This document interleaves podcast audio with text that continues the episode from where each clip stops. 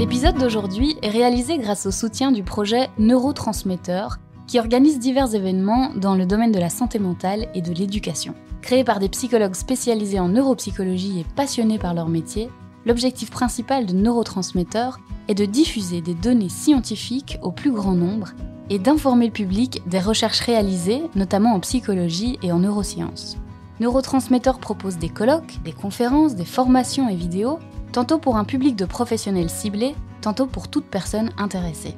N'hésitez pas à vous rendre sur leur site www.neurotransmetteur pluriel.be pour en savoir plus.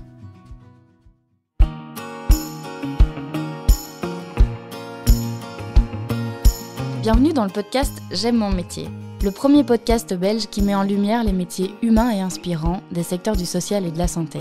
Je suis Émilie Vinsotte, co-directrice de la plateforme du Guide Social, la référence depuis près de 40 ans pour de nombreux travailleurs et acteurs psychomédico-sociaux.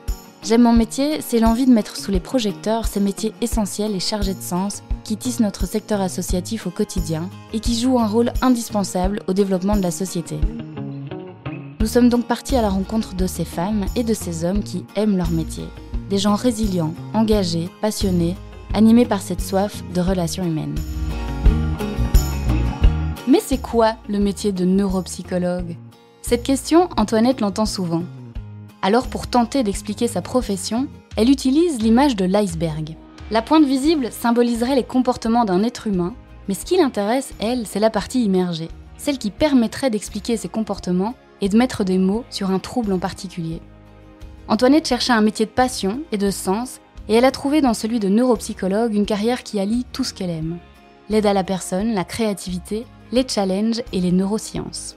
Nous allons aborder avec elle le fonctionnement du cerveau, la psychoéducation, les troubles du comportement et comment Antoinette construit sa pratique pour aider à rendre la pleine autonomie à un enfant, un adolescent ou à une famille entière. Bonjour Antoinette. Bonjour. Comment tu te sens? Ça va. Alors, est-ce que tu peux te présenter et nous présenter le métier pour lequel tu es venue aujourd'hui? Alors, moi, je m'appelle Antoinette, euh, j'ai 29 ans, je suis neuropsychologue, je travaille principalement avec des enfants et des ados parfois avec des adultes, mais c'est plus souvent des enfants et des ados. Euh, je travaille depuis 5 ans et je travaille en milieu hospitalier et dans un centre pluridisciplinaire, du coup, avec d'autres thérapeutes aussi. Euh. C'est quand même un métier qui est moins connu que celui de psychologue. Mhm. Quels vont être les clichés alors d'un neuropsy? Est-ce que ton entourage a compris directement ce que tu faisais ou tu as l'impression que tu dois réexpliquer constamment ce que tu fais? Je dois quand même réexpliquer parce que quand les gens disent, enfin quand on te demande tu fais quoi? Et je dis, ah, je suis neuropsychologue, il y a ceux qui disent Ah oui, ok. Puis ils posent pas de questions parce qu'ils ont aucune idée euh, de ce que c'est. et puis il y a ceux qui posent un peu hum, C'est quoi la différence alors entre un psychologue et un neuropsychologue? Et donc, du coup, là, j'explique la différence vraiment entre. Parce que nous, on peut faire, par exemple, par rapport à des bilans, on va faire le point avec euh, le, patient et sa famille sur les difficultés. Et puis, on va faire toute une prise en charge par la suite. Donc, on va avoir un suivi euh, avec l'entourage et, les ados. La patientèle type que je vais rencontrer, c'est plus euh, de l'autisme, des TDAH, euh, des déficiences intellectuelles, plein d'autres choses. Alors que les psychologues, psychologues, ils vont plus avoir tout ce qui est euh, les dépressions, les troubles anxieux, les tocs, les phobies. Donc oui, on fonctionne pas de la même façon. D'un autre côté, en fait, tout est quand même imbriqué. Hein. Donc quand j'ai un ado ou un enfant qui vient avec une suspicion de trouble de l'attention, ben, en fait, on voit que très souvent, il y a quand même des choses au niveau affectif aussi. Soit de secondaire, hein, par exemple un manque de confiance en soi lié au fait qu'on n'a pas diagnostiqué le trouble assez tôt et donc du coup il s'est un peu construit en disant bah, je suis nul à l'école etc etc mais parfois c'est aussi possible d'avoir en fait un très gros trouble anxieux qui prend le dessus et on dirait que c'est un trouble de l'attention parce qu'il est tout le temps distrait il est tout le temps dans ses pensées mais en fait c'est parce qu'il est super anxieux. Donc en fait les deux se rejoignent quand même fort. On doit quand même avoir des bonnes bases en psycho aussi euh, en étant neuropsy est-ce que tu considères que ton métier est, suffisamment euh, valorisé aujourd'hui? Ou c'est encore un peu compliqué? C'est encore un peu compliqué. Hein. Je comprends pas pourquoi on n'est pas mieux remboursé par la mutuelle. On fait un boulot, enfin en tout cas moi j'estime que c'est un boulot qui est hyper important, qui aide euh, les parents, les, jeunes, mais aussi euh, du coup forcément l'équipe enseignante aussi. Donc moi je trouve ça hyper important. Je comprends pas pourquoi il n'y a pas plus euh, de, de neuropsy qui travaillent directement en tant que salariés dans les écoles par exemple. Les logos il y en a un peu plus déjà, mais il y a un peu un bug quoi. En tout cas ça n'a pas beaucoup évolué ces dernières années à ce niveau-là. Et en plus, on sait que, je fais un petit aparté, mais par exemple, le trouble de l'attention avec l'hyperactivité, etc., donc avec ou sans hyperactivité, euh, on sait que par exemple, dans les prisons, il y a beaucoup plus de personnes qui ont un TDAH, donc ce côté euh, distrait et impulsif et tout ça, que des gens qui n'en ont pas, quoi, en gros. Et en fait, il y a tout un travail de prévention aussi à faire à ce niveau-là. Si ces, ces enfants, enfin ces enfants du passé avaient été pris en charge, on avait travaillé ça avec eux. Alors, on ne veut pas disparaître un TDAH, hein, on ne soigne pas le TDAH. Hein. On peut mettre en place des compensations, on peut, on peut briefer l'équipe enseignante, on peut travailler plein de choses, mais ça ne se soigne pas. Euh, mais si on avait déjà, de façon générale, reconnu les difficultés, mis en place des choses pour qu'à l'école ça se passe mieux, ben peut-être qu'ils n'auraient pas droppé l'école et qu'ils seraient pas tombés dans d'autres choses. Donc, je comprends pas pourquoi c'est pas, euh, ouais, pourquoi pas plus valorisé au niveau de la prévention, en tout cas. Et quand on voit euh, une des conséquences numéro un de tous ces troubles, etc., c'est vraiment le manque de confiance en soi, vraiment une estime de soi qui peut être vraiment fortement atteinte pour certains. Et ça, ça c'est aussi un facteur de risque pour plein d'autres choses. Donc, donc c'est hyper important de faire ce boulot euh, déjà avec les jeunes euh, en amont, quoi. Et au niveau du, grand public, est-ce que tu penses qu'il y a encore de la revalorisation euh, à travailler?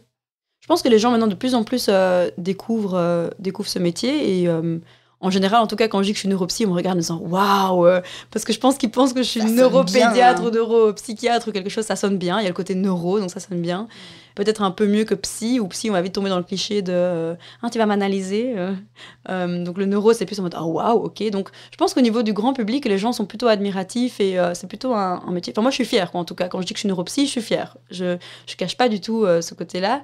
Mais au niveau de la reconnaissance dans, dans le fonctionnement de la société, je pense qu'il y a encore des choses à faire.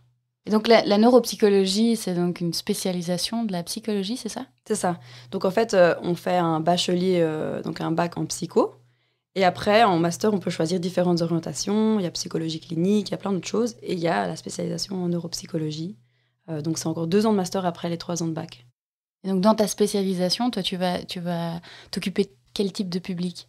En tant que neuropsychologue, on peut s'occuper de plusieurs populations différentes. On peut travailler avec des personnes âgées, par exemple. Donc, alors, on prend en charge tout ce qui est neurodégénératif. Donc, on va aider les neurologues à, faire des bilans pour regarder un petit peu, bah, voilà, est-ce que le patient il a un Parkinson, un Alzheimer, etc. Euh, aussi parfois après un AVC, après une tumeur cérébrale, tout ça. Donc, ça, c'est plus la patientèle plutôt adulte ou âgée.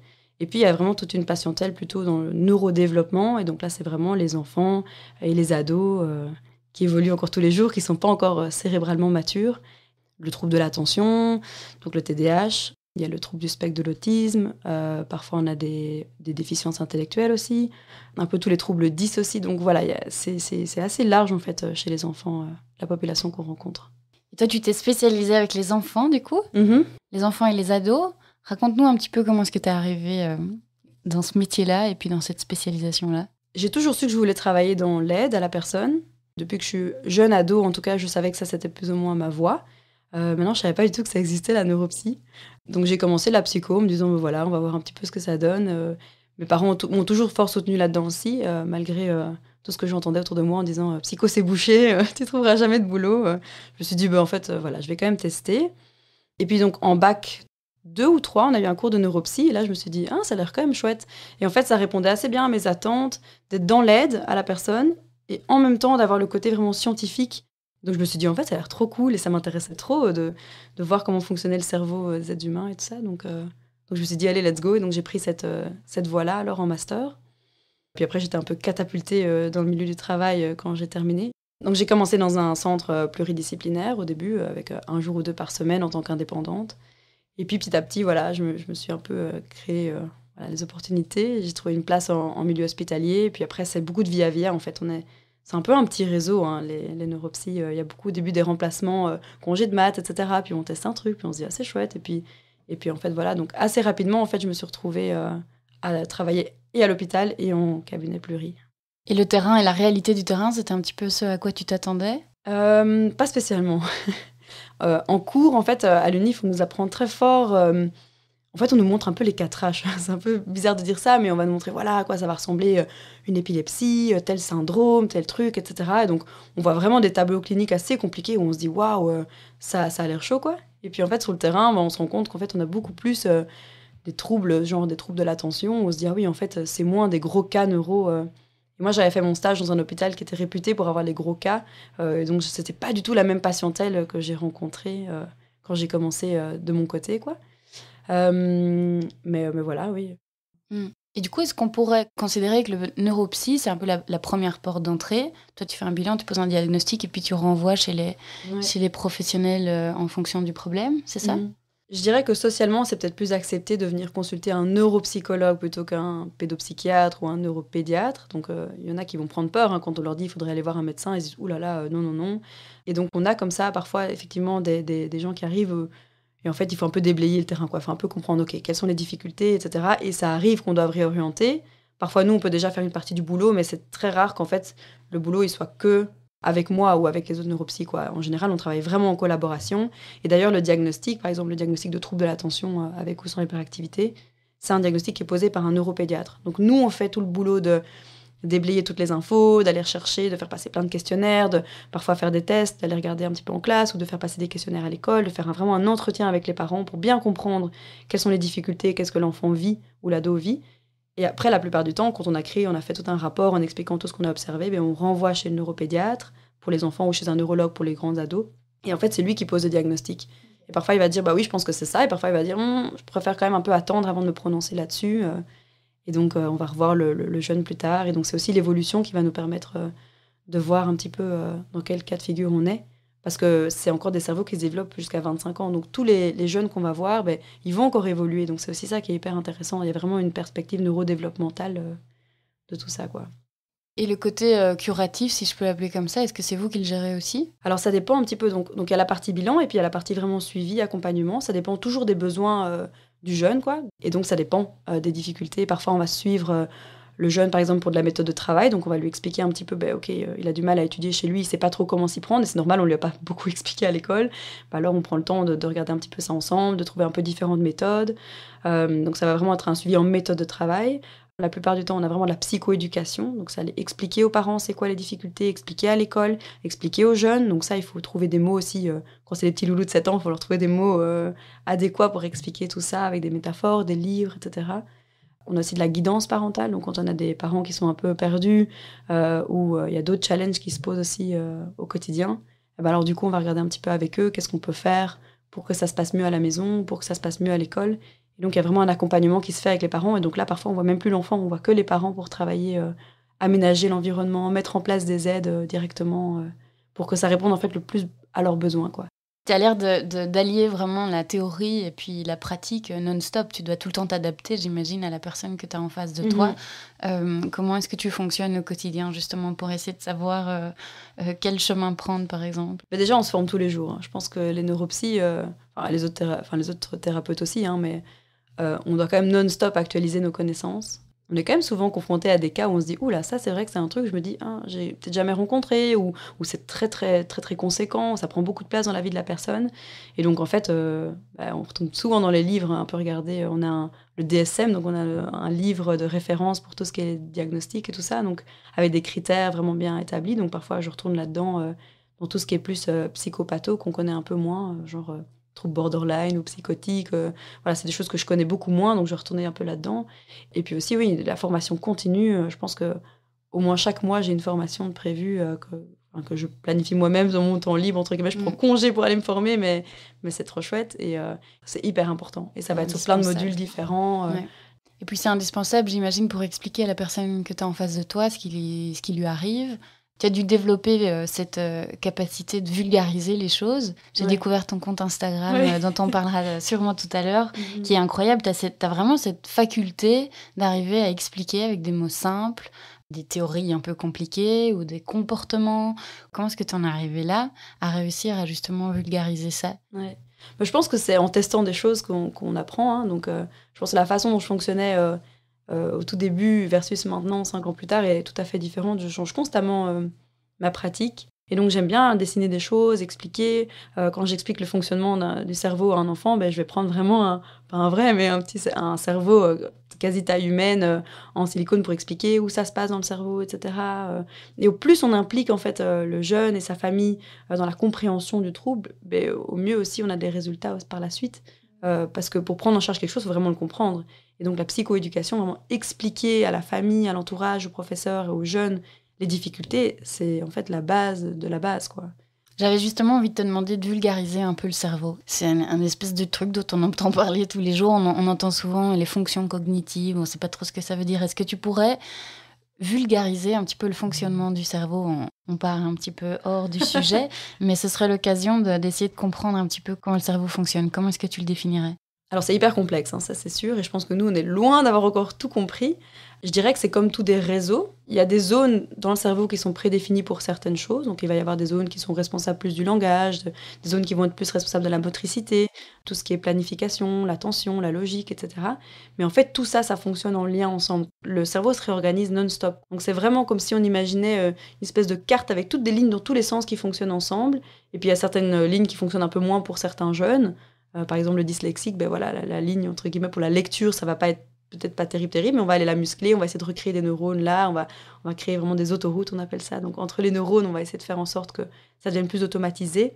Puis voilà, tout ça, ça s'imbrique ensemble. Et donc dans les fonctions cognitives, ben, ça implique vraiment plein de choses différentes. Ça peut être les fonctions intellectuelles, ça peut être les fonctions attentionnelles, donc quand on est concentré, les fonctions exécutives, donc tout ce qui est l'inhibition, la planification, la flexibilité, la mémoire, enfin tout ça, euh, en fait, a imbriqué euh, les uns dans les autres. Et donc, c'est pour ça que, quand on a par exemple des problèmes d'attention, bah, souvent la mémoire est touchée aussi. Quoi. Et donc, les jeunes vont venir en disant oh, Moi, j'arrive jamais à étudier ma définition en maths, euh, je la lis, puis ça ressort direct de ma tête. Mais en fait, c'est parce que comme la concentration n'est pas optimale, bah, déjà l'entrée des informations est déjà un peu compliquée.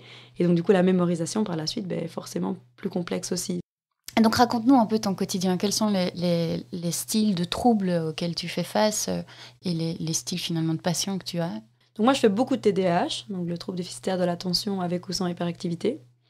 Ça peut partir vraiment d'un jeune enfant de 6-7 ans versus euh, vraiment des adultes qui ont déjà du coup tout leur parcours de vie qui a déjà beaucoup euh, voilà, ils ont déjà beaucoup avancé mais ils ont encore des questions donc je peux aussi recevoir parfois des adultes dans ce cadre-là. J'ai beaucoup de on va dire la porte d'entrée beaucoup euh, au potentiel. Donc, j'ai beaucoup de gens qui vont arriver en disant Ah voilà, euh, mon enfant, c'est compliqué à l'école, c'est compliqué à la, maison, dans la gestion du quotidien. Je vois qu'il fonctionne différemment, je pense qu'il a un haut potentiel. Sauf qu'en fait, le haut potentiel, ça englobe euh, beaucoup de clichés, beaucoup de stéréotypes qu'on a et que, voilà, sans faire exprès, peut-être c'est aussi un peu notre faute. on a peut-être généralisé ça un petit peu trop parce qu'en fait, Enfin, c'est comme ça qu'on l'explique, je pense, aujourd'hui, ce côté un peu biaisé, c'est que tous les gens qui avaient vraiment un haut potentiel, donc quand on les a testés, ils avaient vraiment un QI supérieur à 130, qui venaient chez nous en, consultation. En fait, ils avaient des difficultés associées. Euh, ils avaient un trouble anxieux ou autre chose. Et donc, nous, on a peut-être généralisé ça à la population en disant, euh, en fait, tous ceux qui viennent chez nous, ben, ils sont tous anxieux, ils sont tous, donc tous les hauts potentiels sont anxieux, tous les hauts potentiels sont ceci, cela. Mais en fait, nous, ce qu'on voit, c'est que ceux qui vont pas bien. Les autres, les, trois quarts, ils vont super bien, ils sont dans la nature, ils viennent pas avoir une neuropsie, quoi. Et puis parfois aussi, j'ai des déficiences intellectuelles, donc j'ai les, des neuro, neuropédiatres qui vont m'envoyer un patient en disant voilà, ce patient-là, par exemple, c'est un petit loulou de 5 ans, il parle pas, on sait pas trop, est-ce qu'il il, a, il, est sur le trouble du spectre de l'autisme ou, ou est-ce qu'on est sur un retard un peu plus global Donc on fait une évaluation pluridisciplinaire et donc il est vu par la logo, euh, par la psychomote, par moi, et donc on regarde un petit peu, puis on en rediscute ensemble de dire bah voilà, c'est pas qu'au niveau du langage que ça pose problème, ou alors au contraire, oui, c'est que le langage, pour le reste tout est préservé, euh, donc on serait plus dans le cas A, et si maintenant tout est touché, on est plus dans le cas B ou C ou D. Donc en fait, on travaille vraiment tous ensemble pour, euh, pour avoir des hypothèses diagnostiques qui germent, et puis ensemble, on regarde un petit peu, ben, on ferme des portes, et puis certaines restent ouvertes, et puis l'évolution du patient nous dira aussi si on était dans le bon, ou si on réoriente, enfin, on réoriente notre, euh, évaluation diagnostique, etc. Donc, euh, Et quel va être pour toi un gros challenge justement? Il faut, il faut creuser, comme tu dis, il faut aller essayer de trouver ce qui cloche ou justement ce qui va bien. Mais comment est-ce que toi tu vas, tu vas faire tout ça? Et puis quel est le plus compliqué finalement dans ta mhm. pratique? Donc on, reçoit euh, le jeune avec sa famille, on fait passer tous les entretiens, on discute de beaucoup de choses, on essaie vraiment de creuser beaucoup d'aspects, on fait passer des questionnaires à l'école pour voir comment ça se passe à l'école, comment ça se passe à la maison. On essaye de demander à plusieurs personnes de l'environnement aussi de nous expliquer un petit peu comment ça se passe et tout ça. Euh, parfois on fait passer des tests aussi, donc pour observer l'enfant, on voit, aussi comment est-ce qu'il est dans notre bureau. Euh, donc tout ça, ça va nous donner beaucoup d'informations sur son fonctionnement, donc sur ce qu'on voit au-dessus de l'iceberg. Après, ce qui est compliqué, c'est de voir un peu ce qui est en dessous de l'iceberg.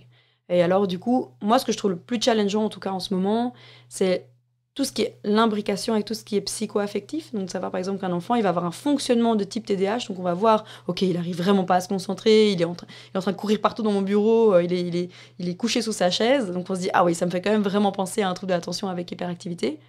Mais en fait, on se rend compte qu'au niveau psychoaffectif, ben, à la maison, c'est super compliqué parce qu'il a un, style d'attachement, par exemple, qui est un peu insécure, ou, où il s'est passé des événements de vie super compliqués à la maison, où les parents ont eux-mêmes parfois des troubles qui permettent de ne pas répondre correctement aux demandes et aux besoins de l'enfant.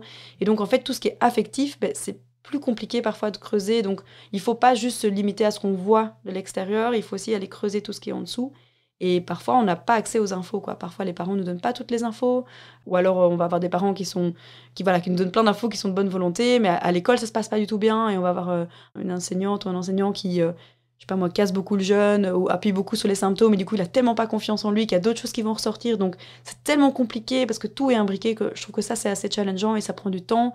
Et il faut être patient et il faut pas hésiter à demander de l'aide à, d'autres thérapeutes si ça sort un petit peu de notre, euh, de notre champ de compétences. Donc euh, oui, ça c'est la partie que je trouve la plus, la plus challengeante, mais aussi intéressante du coup. Oui, j'imagine. Et la créativité que ça te demande aussi pour aller euh, chercher ces informations qui sont manquantes. Ça me fait penser à Mathilde, l'ergothérapeute, qui parlait de créativité, Oriane, la logopède qu'on a interviewée, qui parlait de créativité. Et en voyant tes dessins, tu es super créative aussi. Est-ce que c'est ça, tu penses, qui va t'aider à, à, trouver des, des, trucs et astuces pour aller chercher les infos qui, qui te manquent? Je dirais que pour la partie vraiment bilan, donc faire le point sur les difficultés, c'est vraiment l'alliance thérapeutique qui va permettre d'avoir plus d'informations. Donc vraiment créer un, contexte où tout le monde se sent en confiance et se sent OK d'en parler, il n'y a pas de jugement.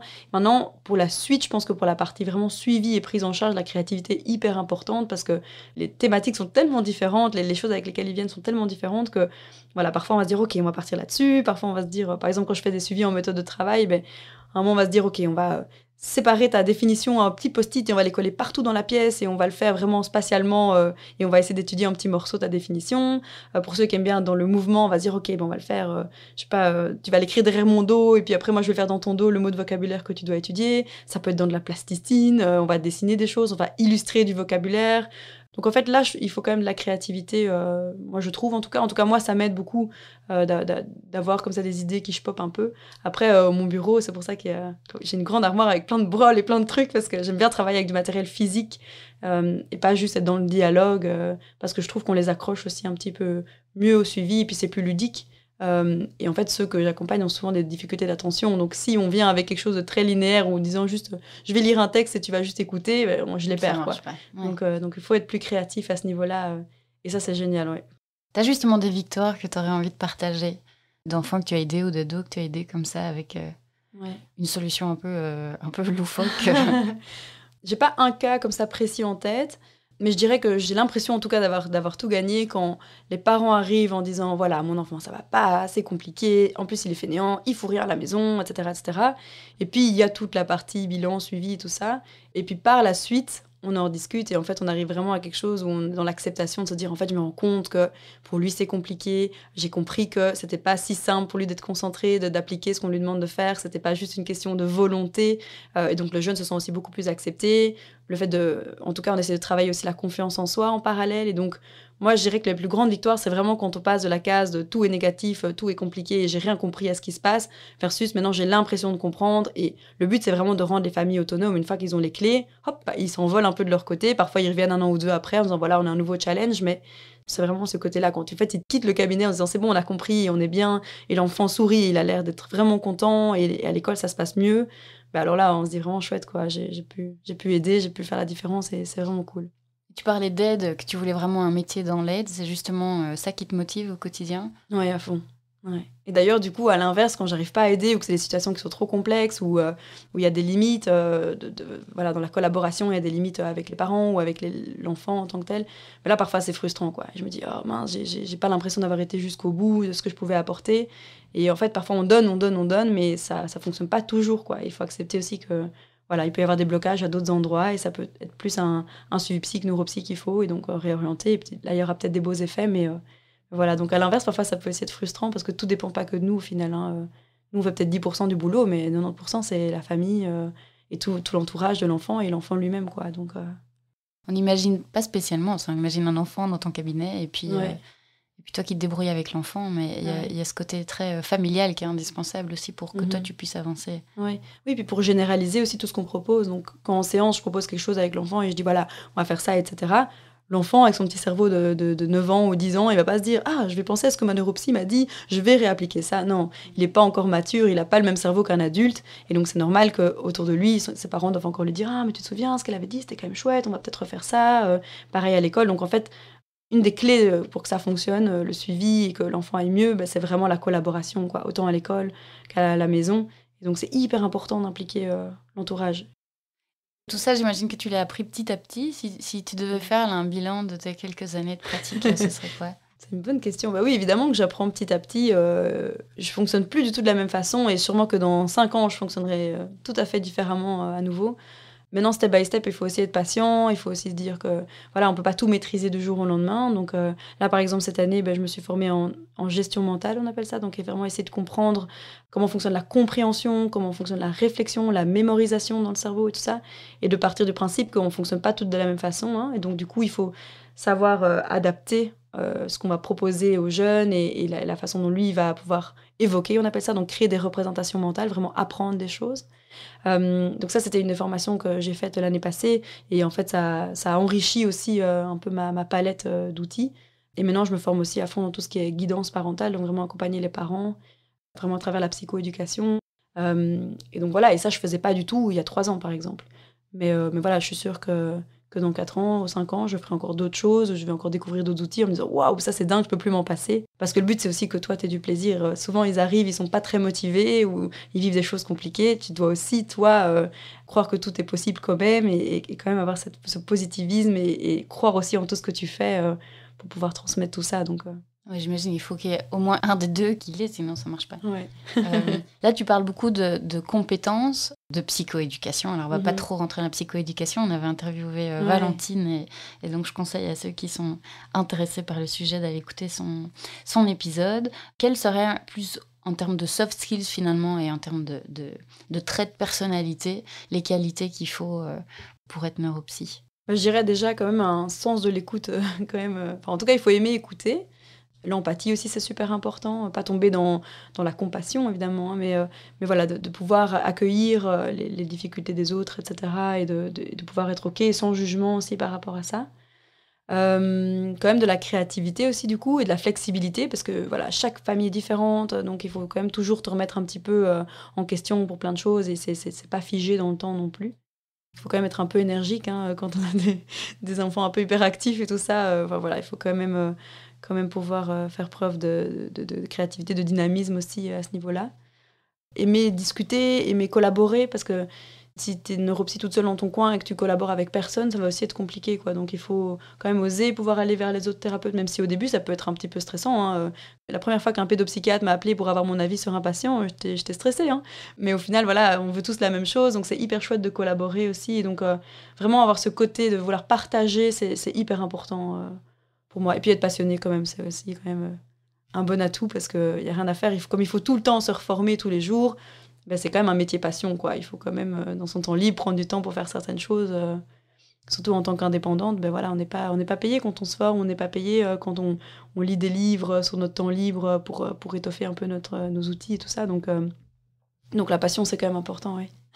Et le fait d'être indépendante, euh, on en parlait avant de commencer l'épisode, mhm. c'était donc quelque chose auquel tu t'attendais pas, toi, euh, de la difficulté finalement d'être indépendante, mais aussi la liberté que ça apporte et la flexibilité que ça apporte. Quels seraient tes conseils euh, à ceux qui veulent se lancer en tant qu'indépendante, justement, pour ne pas se sentir complètement lâché dans, dans le rien du tout et dans le tout? Ouais, c'est compliqué. Par quoi tu commences? Quelles sont les bonnes questions à se poser? Les professeurs savent à l'UNIF qu'on va être indépendant en grande partie parce qu'il y a très très peu euh, d'endroits qui, qui salarient encore les neuropsychologues. Hein. Donc même à l'hôpital, je suis indépendante par exemple. Donc je pense que le corps enseignant le sait, mais que personne nous en parle. quoi.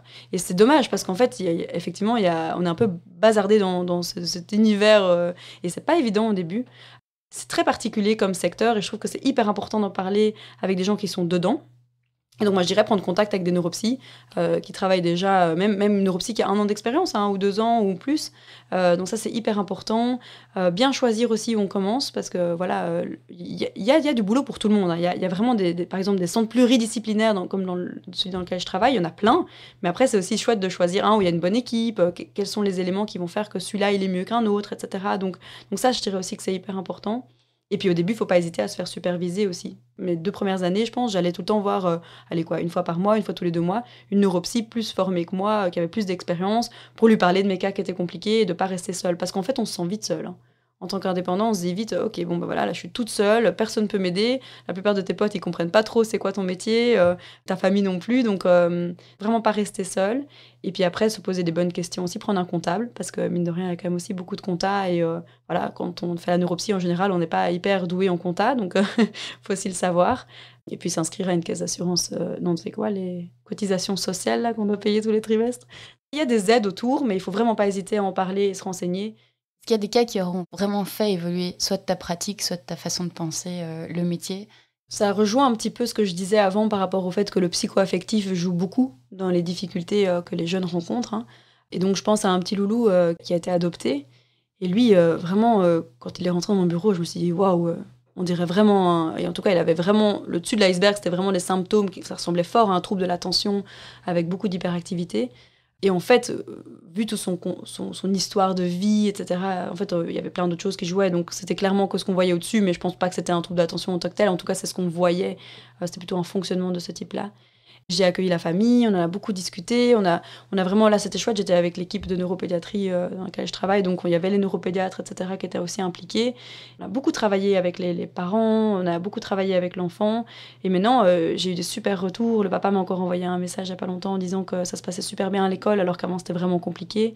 Euh, on a mis en place une médication parce que pour certains, on passe quand même par la case médication, même si personne aime médiquer son enfant en tant que tel. en fait, dans certains cas, il faut quand même à un moment. Et là, c'était vraiment chouette d'avoir un retour comme ça euh, des parents qui disaient que ça se passait beaucoup mieux et qu'ils avaient vraiment beaucoup mieux compris. Et ça, oui, ça, c'était un cas qui m'avait quand même euh, fort marqué parce qu'il était assez challengeant pour moi, mais euh, mais c'est bien, euh, bien terminé en tout cas. Chouette. Et tu as vraiment réussi à créer un univers comme ça. Quand on va sur ton site, on voit que tu travailles parfois avec ton chien. Euh, on voit ton compte Instagram qui est super chouette à lire. Tu t'es créé vraiment ta propre façon de travailler. C'est vraiment quelque chose qui est important pour toi de, de créer vraiment ton univers euh, mhm. bien à toi. Je dirais que du coup, ça, c'est un côté positif d'être indépendante. C'est que personne en fait regarde. Enfin, tu te dois évidemment de faire du bon travail, mais personne va venir fliquer en disant Ah, ce que tu as fait là, c'était vraiment nul. Ou, euh, Et donc, en fait, tu fais un peu ce que tu veux. Et donc, tu peux tester des choses et te dire En fait, euh, c'est cool, ça fonctionne ou pas. Comme mon chien, par exemple, où je me suis dit bah, En fait, je vais une fois l'amener, on va voir comment ça se passe. Et puis, ça se passait bien. Donc, je me suis dit bah, Je vais l'amener un peu plus souvent. Et donc, il vient parfois avec moi euh, au cabinet. Et c'est super chouette. Et on peut l'utiliser en séance aussi. parfois, vraiment, on a des interactions. parfois, il doit être dans son coin. Quand on fait des bilans et qu'on doit se concentrer, là, il est dans son coin. Mais parfois, vraiment, il collabore, etc. C'est super chouette faut quand même tenir toute la journée avec des patients qui sont pas toujours faciles. Donc, il faut être bien, il faut se sentir bien, il faut travailler avec le matériel qu'on aime, euh, avec les, outils qu'on aime, euh, avec les personnes qu'on aime aussi, enfin, en tout cas la, façon dont on aime travailler. Hein, euh. Et alors, ton compte Instagram, on était quand même suivi par quasi 7000 personnes, je voyais.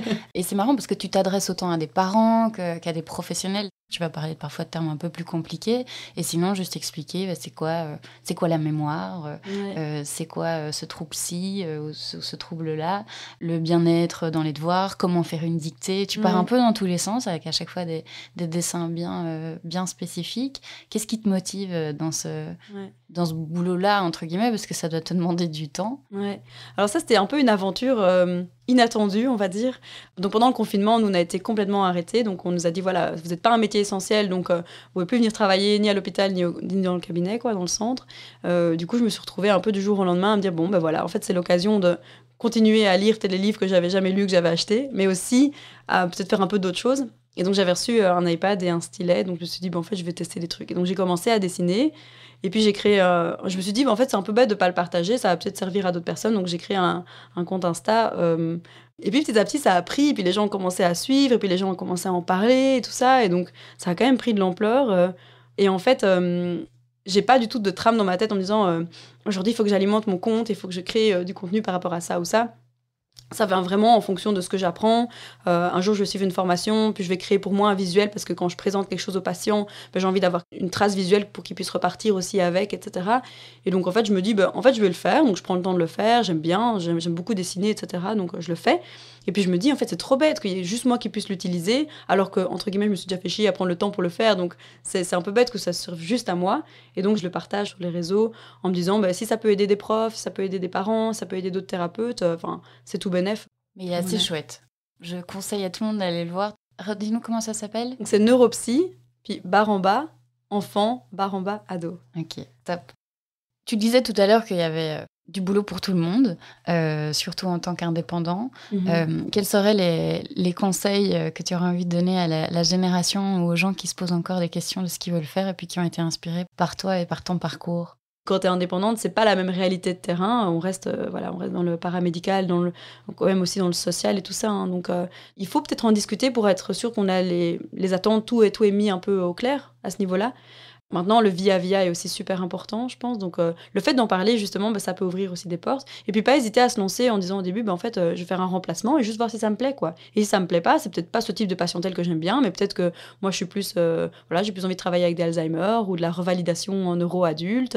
Franchement, il y, a, de la place pour tout le monde, je pense. Et, je pense qu'il va y avoir de plus en plus d'opportunités aussi. Au plus on en parle, au plus, voilà, ça, crée aussi une espèce de demande. hein. Peut-être, j'en parlais des écoles, ben, peut-être que les écoles pourront se dire, bah oui, en fait, c'est vrai que ce serait quand même intéressant, de, en plus d'engager une logo, au lieu d'en engager une deuxième, par exemple, on prendrait une neuropsy, etc. Donc, je pense que petit à petit, on se crée notre place aussi. Et pour les jeunes qui commencent, je pense qu'en parler euh, autour de soi, c'est hyper important. Et, euh, et vraiment, via via, c'est vrai que c'est, euh, on se connaît. Enfin, en tout cas, ici à Bruxelles, les neuropsies, je vais pas dire qu'on se connaît toutes, mais on sait un peu qui bosse où, qui fait quoi. On comme ça, on peut aussi s'envoyer des patients entre nous. On sait qui, qui préfère quel type de patientèle, qui fonctionne comme ça, qui fonctionne comme ça. Donc, donc oui, c'est quand même un, un petit réseau. euh, donc pour rentrer là-dedans, peut-être au départ, c'est pas toujours facile, mais après, euh, voilà, une fois qu'on est, qu'on est dedans, euh, il y a plein d'opportunités et tout ça. Et qu'est-ce qui pourrait les motiver, tu penses, à faire ce métier? La passion, je dirais. Euh, je vais pas mentir euh, en disant euh, le côté financier parce que c'est pas vraiment le cas. Enfin, je gagne bien ma vie. Enfin, j'estime que je gagne correctement ma vie, mais après, c'est pas un métier où, où chaque année euh, je, vais augmenter de 50% ce que je gagne et à la fin euh, gagner des, enfin blindé quoi. Non, c'est plutôt un métier que tu fais par passion plus que vraiment pour l'argent en tant que tel, moi je trouve. Après, il y a tout à fait moyen de vraiment bien gagner sa vie. Et ça, c'est une question qui revient souvent quand les gens me contactent euh, sur Instagram en disant euh, est-ce qu'il y a moyen d'en vivre, etc. Et oui, évidemment qu'il y a moyen d'en vivre, euh, heureusement. Euh, c'est aussi hyper important. Au-delà de l'aspect financier, est-ce qui peut les motiver vraiment dans les tripes à faire ton métier? Moi, je dirais euh, le fait de aider. Le fait de se dire, je me sens utile, je fais quelque chose et j'aide la personne, j'ai fait la différence dans cette famille. En tout cas, j'essaye de faire la différence dans cette famille, d'avoir pu croire aussi au potentiel euh, du jeune. Donc, euh, parfois, euh, oui, c'est tellement compliqué partout, c'est tellement compliqué à l'école, c'est tellement compliqué à la maison que ils, ont vraiment une confiance en eux un peu cata. Et le fait de dire, ben non, il y a plein de choses qui fonctionnent super bien, euh, t'es intelligent, ça tu peux très bien le faire, si on te donne les moyens, tu peux y arriver. Et ça, je trouve ça vraiment chouette, le fait de dire que tu fais la différence, tu, peux vraiment avoir un impact direct sur le fonctionnement des familles. C'est clair. Eh Bien, merci beaucoup en tout cas, Antoinette. J'avais envie de te demander, comme je le fais à chaque fois, euh, si tu as un livre ou une œuvre euh, à, à partager, mais ce serait euh, chouette que tu nous partages un petit peu les comptes des réseaux sociaux que tu conseilles d'aller d'aller visiter, en plus du tien. Mais euh, en fait, il y en a plein. Ça dépend un peu. euh, donc sur Instagram, il y a vraiment toute une énorme communauté euh, de paramédicaux qui partagent plein de trucs géniaux. Donc en fait, vous pouvez juste aller voir dans la liste de tous ceux que moi je suis. Je suis plein, plein, plein de neuropsies différentes, de- des logos. Alors les logos en France, ça s'appelle les orthophonistes. Donc il y a beaucoup de comptes qui s'appellent ortho quelque chose. Euh, donc là aussi, c'est super intéressant. Euh, Il y, a, il y, il y a plein de maîtresses aussi. Il y a des, y profs d'école qui partagent des jeux pour travailler les mathématiques, euh, pour travailler les tables de multiplication. euh, et il y a plein, plein de ressources énormes. Donc en fait, euh, je conseillerais juste d'aller voir dans tous ceux que je suis, à les regarder un peu un par un, euh, chacun, parce que vraiment, il y a, y a- y plein de trucs. C'est génial. C'est vraiment une mine d'or euh, d'infos et c'est vraiment super chouette comme communauté. Top. Eh Bien, on mettra quand même le lien de, de ton compte euh, en dessous de l'épisode pour Ça ceux marche. qui auraient du mal à chercher sur Instagram. Merci Antoinette. Avec Bonne plaisir. continuation. Merci.